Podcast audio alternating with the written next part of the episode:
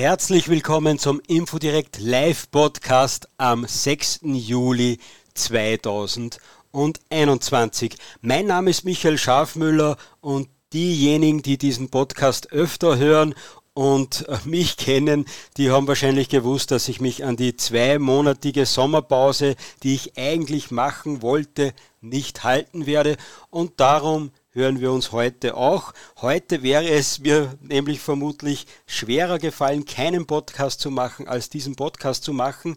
Der Grund dafür ist ganz einfach. Die etablierten Medien, die sind heute den ganzen Tag schon in großer Aufregung, weil ein Corona-Cluster rund um den Ibiza-Untersuchungsausschuss ausgebrochen ist. Den Schuldigen für diesen Cluster wollen die etablierten Medien im Fraktionsführer der FPÖ im Ibiza-U-Ausschuss ausgemacht haben, nämlich in Christian Hafenecker.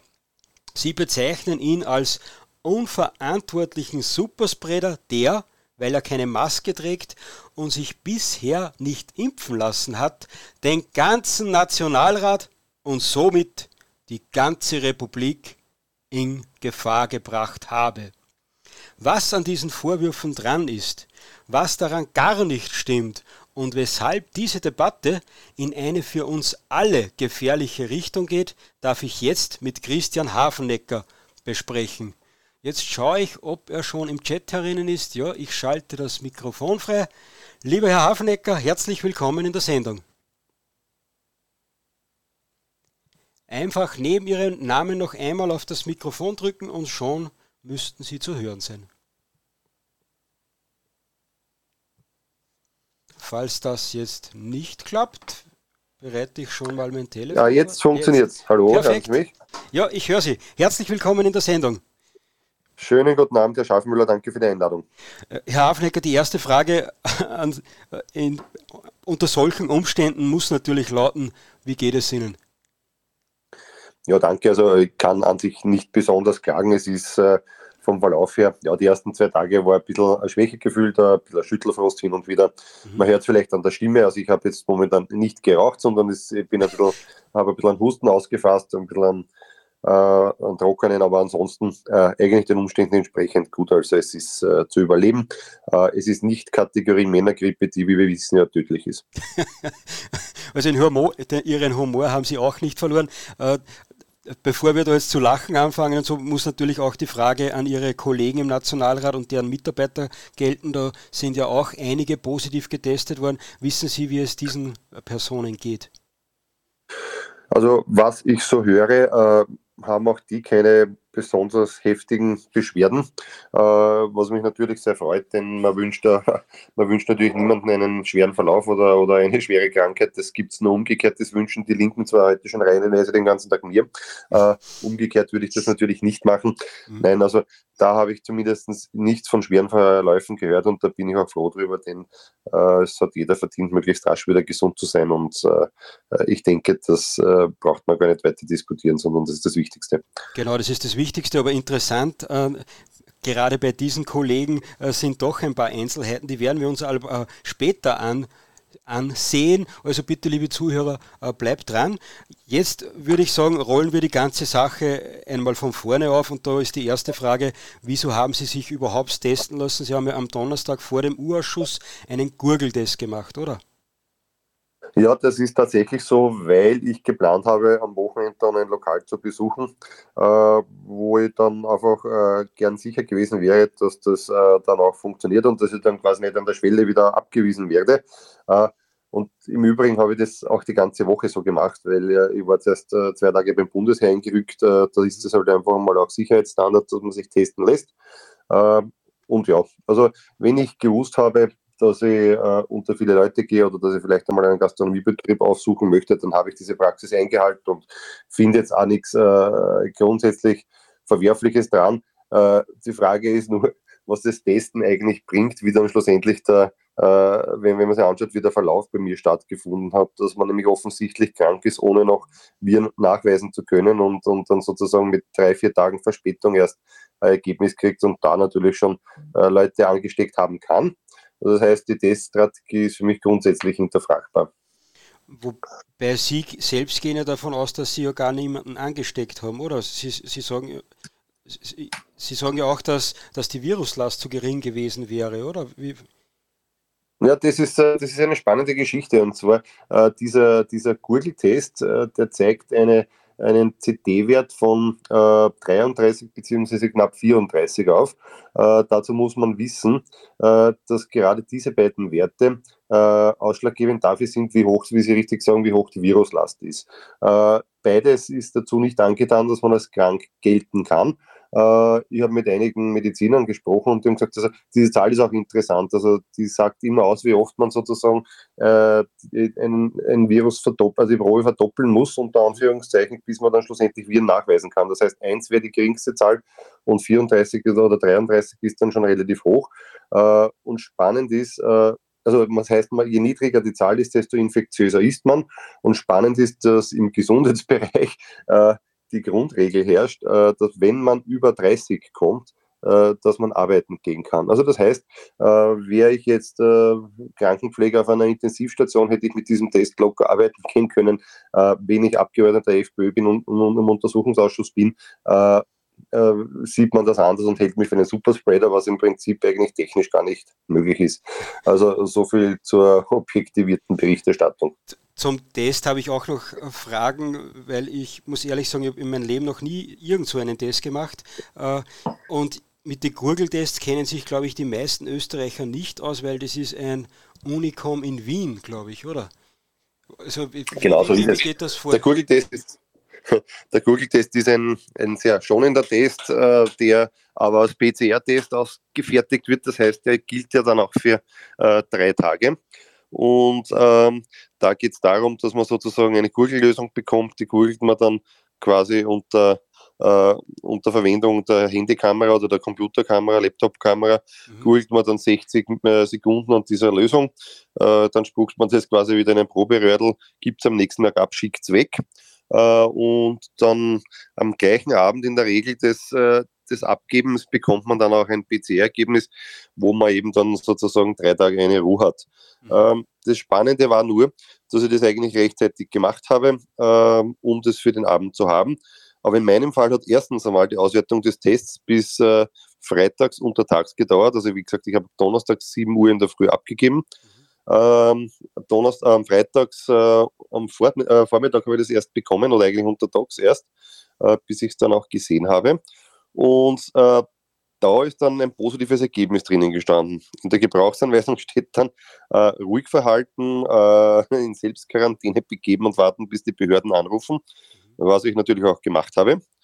Fakt war nur, dass keine Behörde angerufen hat, bis gestern Montag und ich mich dann selber bei 1450 äh, äh, gemeldet habe. Nicht, dass man mir dann auch noch vorwirft, ich hätte vielleicht eine meldepflichtige Krankheit äh, ungemeldet lassen. Und das ist auch der Grund, warum Sie die Parlamentsdirektion nicht gleich verständigt haben, dass Sie einen positiven Test haben, oder wie? Dass Sie gewartet hätten, ob Sie einen Anruf bekommen. Naja, klar, würde man gerne auch einmal die Rückmeldung von den, äh, von den Behörden haben, beziehungsweise auch einen, einen, eine Überprüfung des Tests, einen, einen zweiten Check, ob das jetzt tatsächlich positiv ist. Aber abgesehen davon habe ich natürlich am Samstag all jene Personen informiert, mit denen ich auf engerem Raum zusammen gewesen bin. Ja. Und wenn sich die ÖVP äh, jetzt darüber beschwert, dass ich diese am Samstag nicht verständigt habe, äh, dann zeichnet mir das insofern aus, als dass das auch dokumentiert, dass ich mit denen offenbar nicht eng zusammengearbeitet habe. Also das war der Grund, warum die ÖVP nicht angerufen worden ist. Herr äh, und da ist ja, gewesen. Herr Hafenecker, heute ist ja ein Fußballspiel und das passt jetzt insofern für meine Überleitung. Äh, jetzt haben Sie mir einen Elfmeter aufgelegt. Der Florian ja. Klenk beschwert sich nämlich den ganzen Tag schon auf Twitter, aus meiner Sicht sehr weinerlich, dass sie zwar nicht neben der ÖVP gestanden sind, aber neben ihm gestanden sind, eine Zigarette geraucht haben und ihn dann nicht einmal eine SMS geschrieben haben, dass sie einen positiven Test haben. Der ist außer ja, sich heute. das war wirklich eine total witzige Erfahrung. Ich habe den Florian Klenk dann er hat mich ja auch selber dann kontaktiert und hat sich auch auf Twitter, wie Sie richtig sagen, massiv darüber beschwert, dass ich ihm nicht sofort Bescheid gegeben habe, nachdem ich mehr oder weniger sein Leben massiv gefährdet habe. Äh, ich habe dann, hab ihm dann geschrieben, ja, ich sehe das vollkommen ein, was er sagt. Ich werde ihn sofort als K1-Person melden. da hat er dann gesagt, na, wir haben ja nur eineinhalb, eineinhalb Minuten miteinander gesprochen draußen und mit Maske. Da habe ich gesagt, Herr Genk, genau das, Quod erat demonstrandum, das ist der Grund, warum Sie nicht gemeldet und verständigt worden sind. Ganz einfach. Und äh, wenn man seinen Twitter-Account sozusagen mit so billigen Meldungen äh, zuschütten muss, um ein paar Likes zu erhaschen, dann sieht man ja, wie ärmlich man selber als Bevölkerung ist, äh, als, als, als Journalist ist. Und wie ich gerade so mit einem Auge sehe, hat er jetzt zumindest in der Zeit im Bild 2 die Möglichkeit gehabt, noch irgendwie seine Weisheiten da kundzutun und ein bisschen abzulästern. Aber ja, das soll uns nicht weiter erschüttern. Ja, das, das werde ich mir später ansehen. Also K1-Person möchte er dann doch nicht sein. Nein, aber ich habe mir das angeboten, aber das will er dann doch nicht. Also irgendwie, weiß nicht, vielleicht hat er seine Urlaubspläne dahin schwinden sehen oder sonst was. Also so wichtig war es ihm dann doch nicht, äh, dass man ihm sozusagen größtmöglichen Schutz angedeihen lässt und schaut, dass er gleich mal in Quarantäne geht. Also das war es dann nicht. Es ist, glaube ich, eher um den billigen Treffer im Twitter gegangen. Äh, apropos Quarantäne, was bedeutet äh, der positive Test für Sie jetzt? Naja, mit diesem positiven Test, der ist quasi mit 1. Juli abgegeben worden und war am 1. Juli positiv.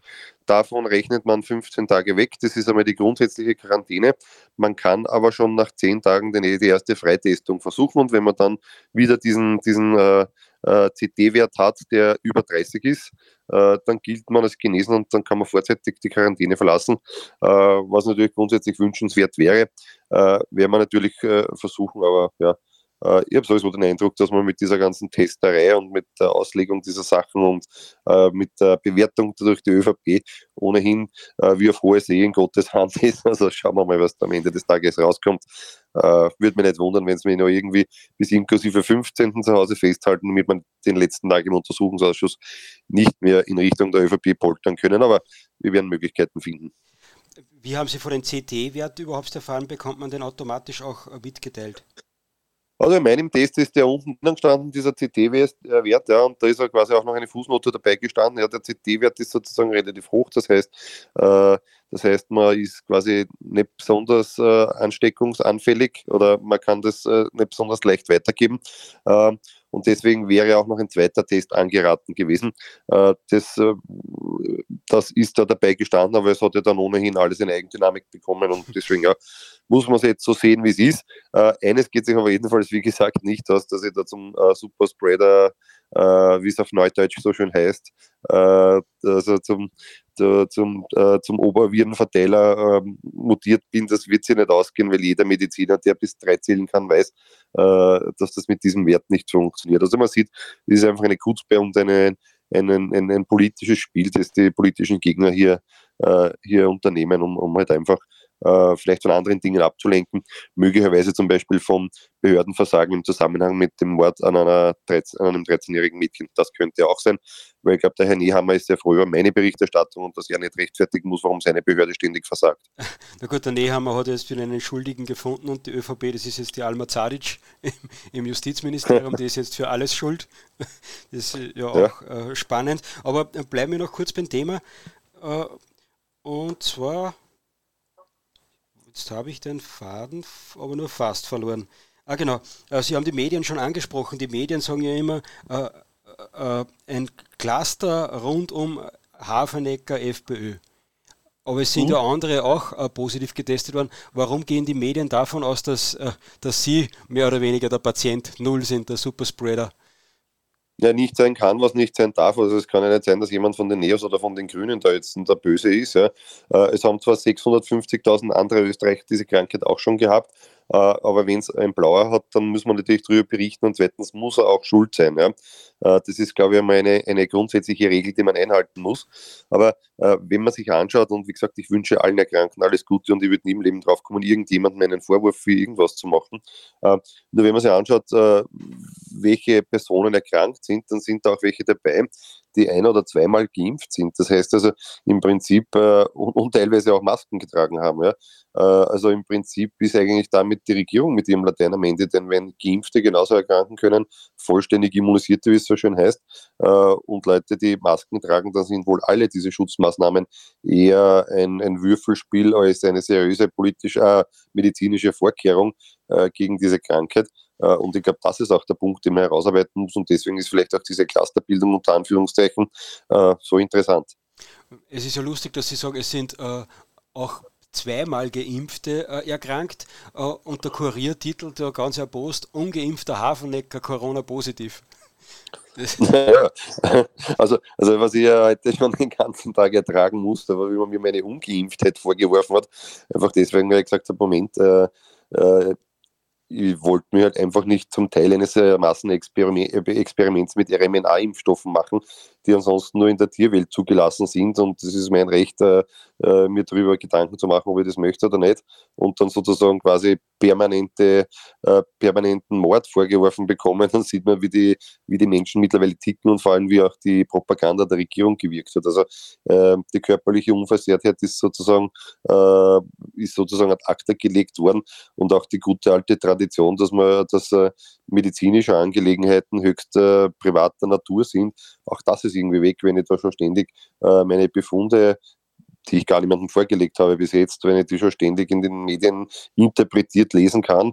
Äh, und mir fehlen jetzt nur noch zwei Mediziner beim Armin Wolf am Abend in der ZIP 2, die sich dann auch noch drüber gedanken, äh, ob es nicht äh, machen, ob es nicht besser gewesen wäre, da hat Kaffeeolsuppen gegessen statt einer Nudelsuppen, weil dann das Virus irgendwie nicht so gesprungen wäre und sonst irgendwas. Also das alles ist nur mehr lächerlich.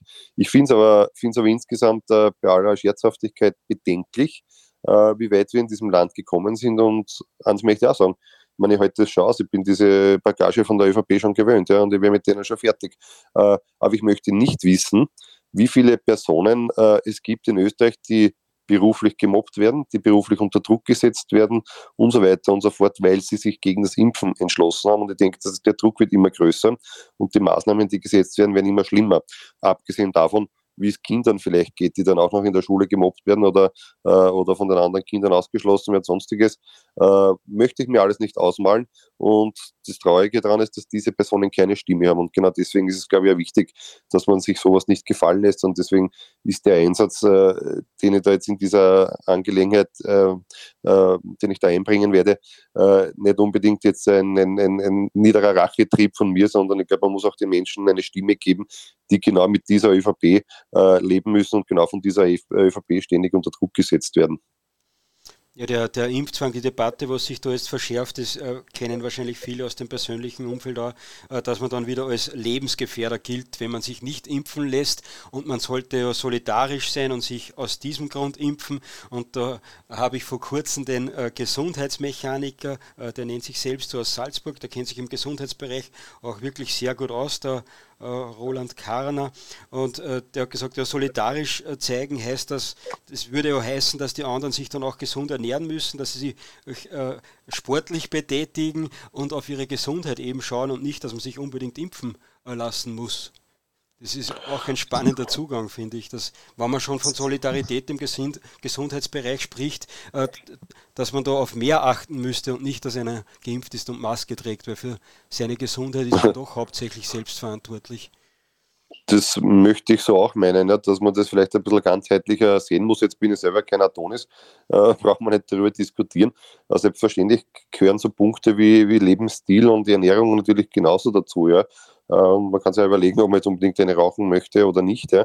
Äh, alles das sind Dinge, die man, glaube ich, ganzheitlich sehen muss und, äh, und zu glauben, äh, dass man sich sozusagen nur zweimal das Alkohol holen braucht und, und dann sozusagen einen Freifahrtschein und eine Vollkaskoversicherung hat, ist aus meiner Sicht ein bisschen, ein bisschen einfach gestrickt und ist sicherlich nicht, sicher nicht die Lösung. Ja glaube, es geht, äh, wie Sie richtig sagen, eher um den Gesamtzustand und das, das ist ja auch, jetzt werden wir natürlich gleich wieder eine übers Happel kriegen, aber das ist ja auch genau die Situation im Vergleich mit dieser Grippe, mit der saisonalen, die jedes Jahr auftaucht. Ja. Also wenn man grundsätzlich gesund ist, wenn man ausreichend Vitamin C hat, äh, wenn man gewisse Grundregeln einhält, dann, dann, dann kann man schon eine Grippewelle auch ganz gut äh, überstehen. Äh, wenn man halt anfällig ist und gewisse Grundregeln nicht einhält, ja, dann schaut es vielleicht ein bisschen anders aus. Aber ähm, ich denke, das ist auch bei Corona so zu sehen. Ich habe vor kurzem in Wien unter Jugendlichen eine Umfrage machen dürfen, wer schon geimpft ist und wer nicht geimpft ist, äh, da im Bermuda-Dreieck mitten im Nachtleben. Und das war ein Wahnsinn aus meiner Sicht, wie, viel, wie viele Jugendliche überhaupt schon geimpft sind. Äh, und der Grund, den sie äh, gesagt haben, warum sie sich impfen lassen, weil sie halt fortgehen wollen und ihr Leben genießen. Und eine mir nahestehende Person hat vor kurzem noch gesagt, ja, sie hat sich impfen lassen, weil sie mag das jetzt beenden und außerdem, sie hat eh keine Angst vor der Impfung. Also das, das ist aus meiner Sicht der Wahnsinn. Es ist nicht so, dass man Angst vor Corona hat und sich darum impfen lässt oder weil man um seine Gesundheit bedacht ist, sondern weil ich mich eh vor der Impfung äh, nicht fürcht oder äh, weil ich halt auch Ruhe haben möchte. Ja, das ist genau das, was man mit den Menschen ja gemacht hat. Ne? Das, äh, das ist diese Propaganda, die uns jetzt eineinhalb Jahre lang tagtäglich da irgendwie ge, ge, gehämmert und getrommelt worden ist, äh, die, die, die zeigt halt jetzt Wirkungen. Ich habe einige Freunde in meinem Umkreis, die selber die Impfung grundsätzlich sehr kritisch sehen und die halt einfach nur sagen, ja, ich lasse mich nicht impfen, weil ich glaube, dass mir das was hilft oder weil ich glaube, dass das super ist oder sonst was oder weil ich mich vor Corona fürchte. Ich möchte einfach mein Leben zurückhaben, unter Anführungszeichen. Und das ist aus meiner Sicht schon sehr gefährlich, äh, wenn man sozusagen den Umkehrschluss macht, dass man nur dann normal leben darf, wenn man sich gewissen Normen und gewissen Zwängen unterwirft, ja, äh, dann sollte man uns einfach einmal überlegen, wie weit unsere Gesellschaft mittlerweile gekommen ist. Und wenn das sozusagen dann in einer, äh, in einer Egalität mündet, die, die jetzt eben zu bemerken, so dann Leute sagen, ja, ich lasse mir ein unerprobtes Medikament äh, äh, spritzen, einfach nur um Ruhe zu haben, dann ist das eine Entwicklung, die ich total äh, besorgniserregend finde. Und wie gesagt, ich diskutiere auch viel in meinem Freundeskreis, aber die Leute sind einfach mürbe gemacht worden äh, und, und lassen das jetzt über sich ergehen.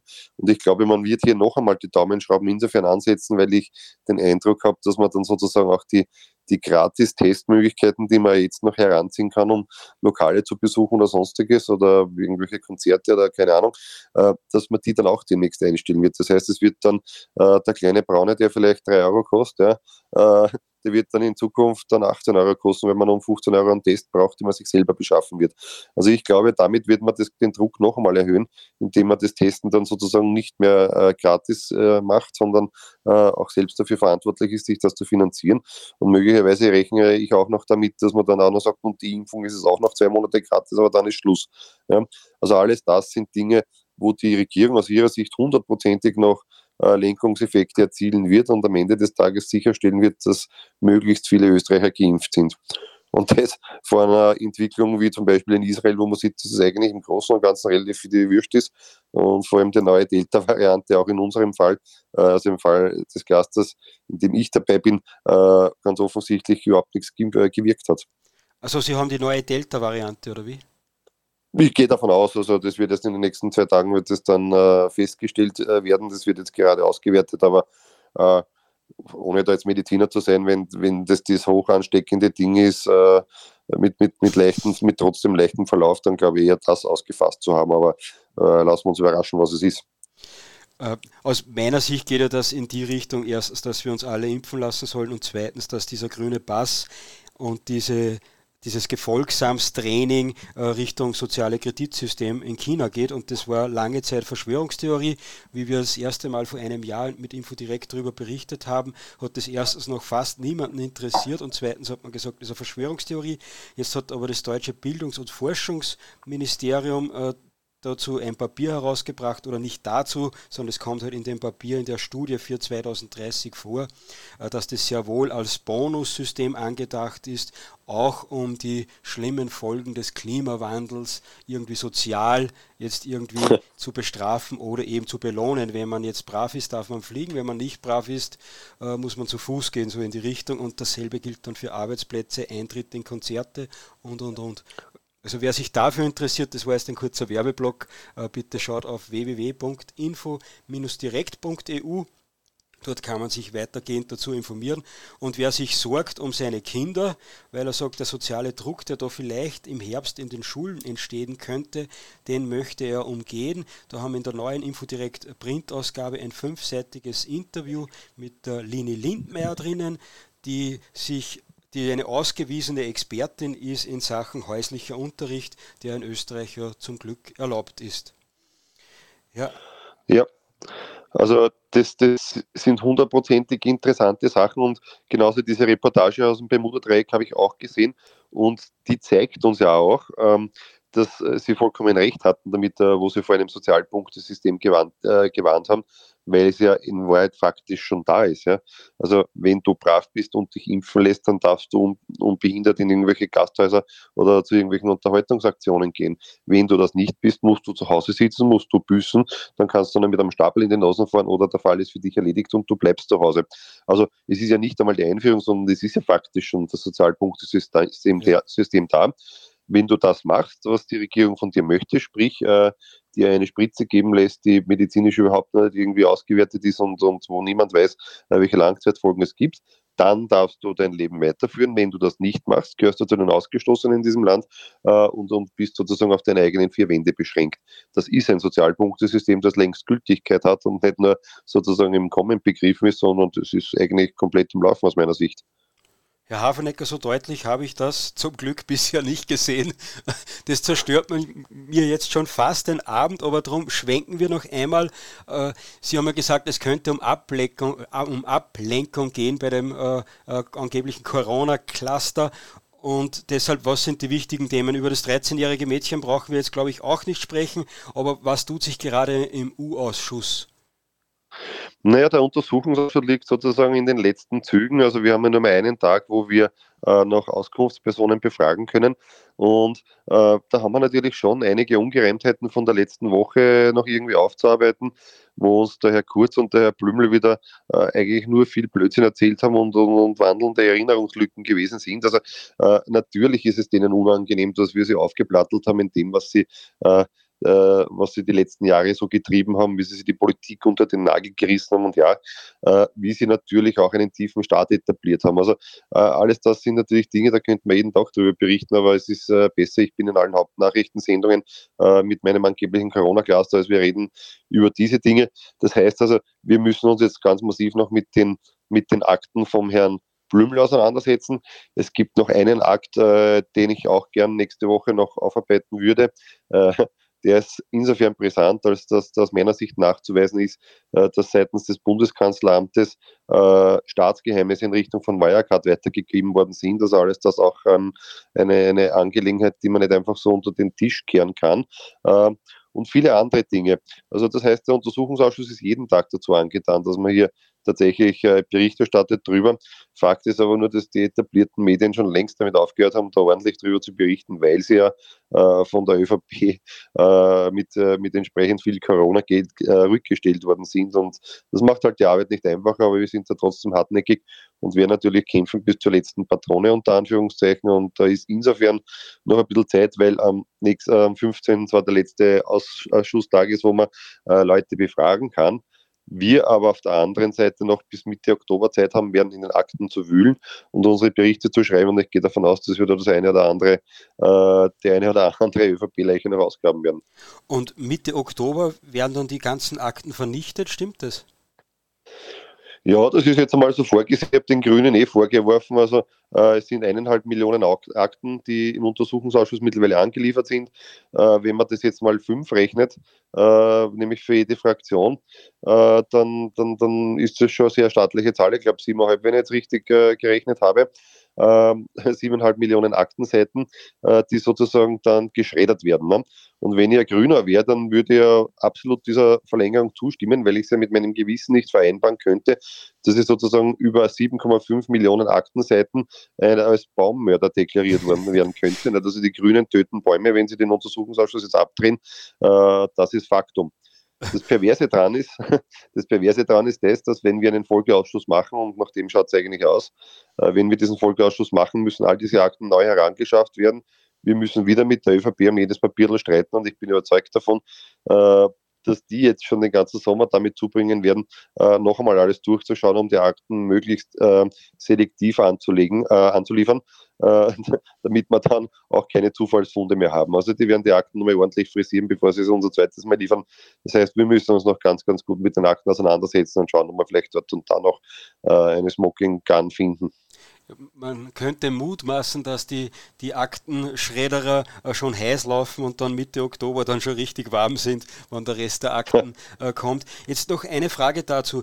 Die, die anderen Oppositionsparteien äh, Gibt es da schon Gespräche, welchen U-Ausschuss man als nächstes machen möchte? Weil der Ibiza-U-Ausschuss war aus meiner Sicht da etwas eine Mogelpackung, weil der hätte nicht Ibiza, sondern ÖVP heißen sollen, ÖVP-U-Ausschuss. Weiß man schon, wie können sich die, die, äh, die Oppositionsparteien jetzt dann im Herbst darauf einigen, äh, wieder ne, welchen Titel und welches Arbeitsgebiet der nächste U-Ausschuss behandeln sollte? Ja, also ÖVP-Untersuchungsausschuss hätte ich ihn nicht genannt, sondern ich hätte ihn einfach Korruptionsuntersuchungsausschuss genannt. Das wäre dann eh quasi ÖVP gewesen, äh, abgesehen davon. Aber nein, genau das wird der Punkt sein. Also man muss sich natürlich mit möglichen Korruptionsfällen, vor allem durch die Volkspartei, auseinandersetzen. Äh, wir hätten gerne äh, verschiedene Dinge aus dem jetzigen Untersuchungsausschuss noch mitgenommen. Äh, alles, was das Projekt Ballhausplatz betrifft, das war sozusagen die Machtergreifung von Sebastian Kurz innerhalb der ÖVP auf Kosten der Steuerzahler. Dann natürlich diese ÖBAG-Geschichte ist aus meiner Sicht auch noch nicht fertig aufgearbeitet. Also auch das äh, gehört nochmal rein. Äh, was wir auf jeden Fall als wichtig empfinden würden, ist, dass wir uns äh, diese ganzen mannigfaltigen Corona-Beschaffungsvorgänge näher anschauen, weil das stinkt nahezu nach Korruption, äh, von Hygiene Austria angefangen bis zur COFAG. Auch diese COFAG ist ja aus meiner Sicht vollkommen eigenartig aus der Taufe gehoben worden. Also das sollte man sich genauer anschauen. Ja, und dann wäre natürlich für uns noch ein großer Punkt äh, der Wirecard-Komplex. Wir sind ja hier in engem Kontakt mit der AfD, die uns äh, äh, auf gewisse Dinge auch äh, hingestoßen hat.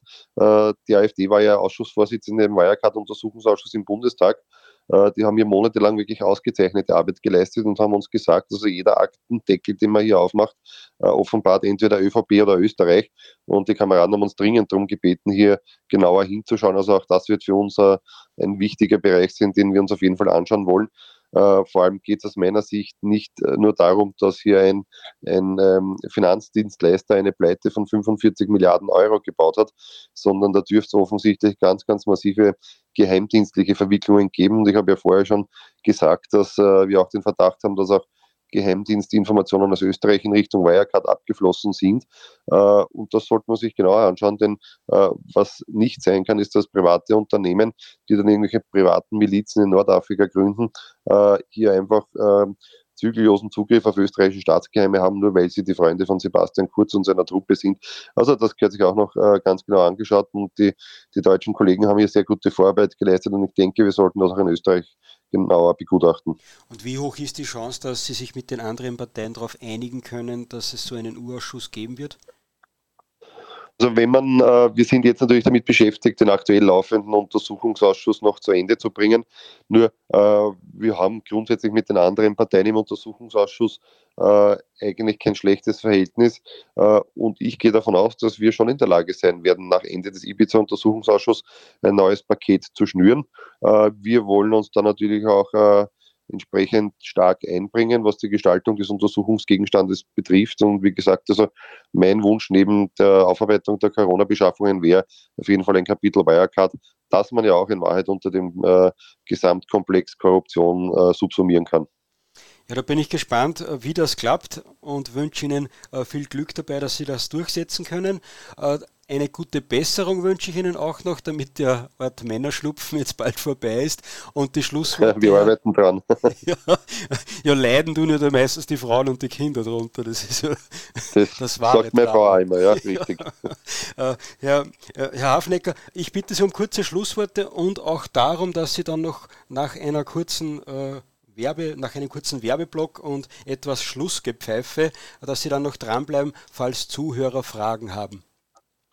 Ja, äh, also ich möchte mich auch nochmal ganz herzlich bedanken, dass der Podcast heute sozusagen aus der Sommerpause äh, ausgemottet worden ist und äh, dass auch trotz äh, anderer attraktive Unterhaltungsangebote äh, einige Hörer heute hier dabei sind und uns auch zugehört haben.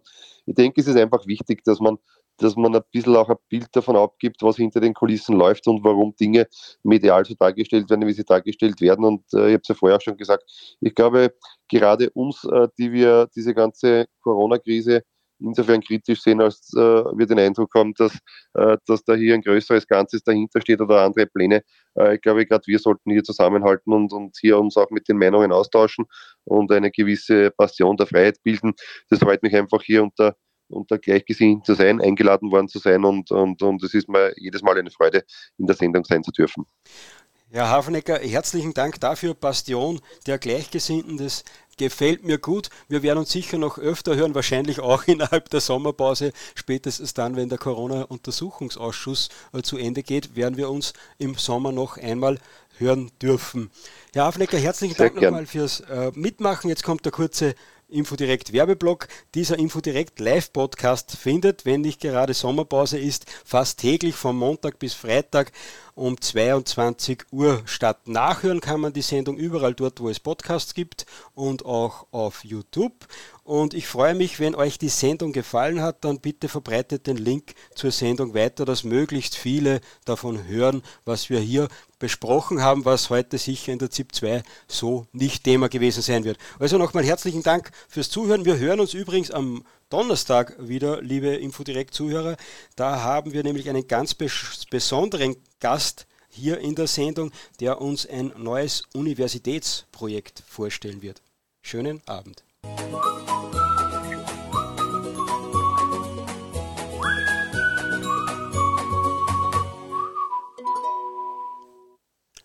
So, von YouTube sind wir jetzt hoffentlich abgemeldet. Ja, das Aufnahme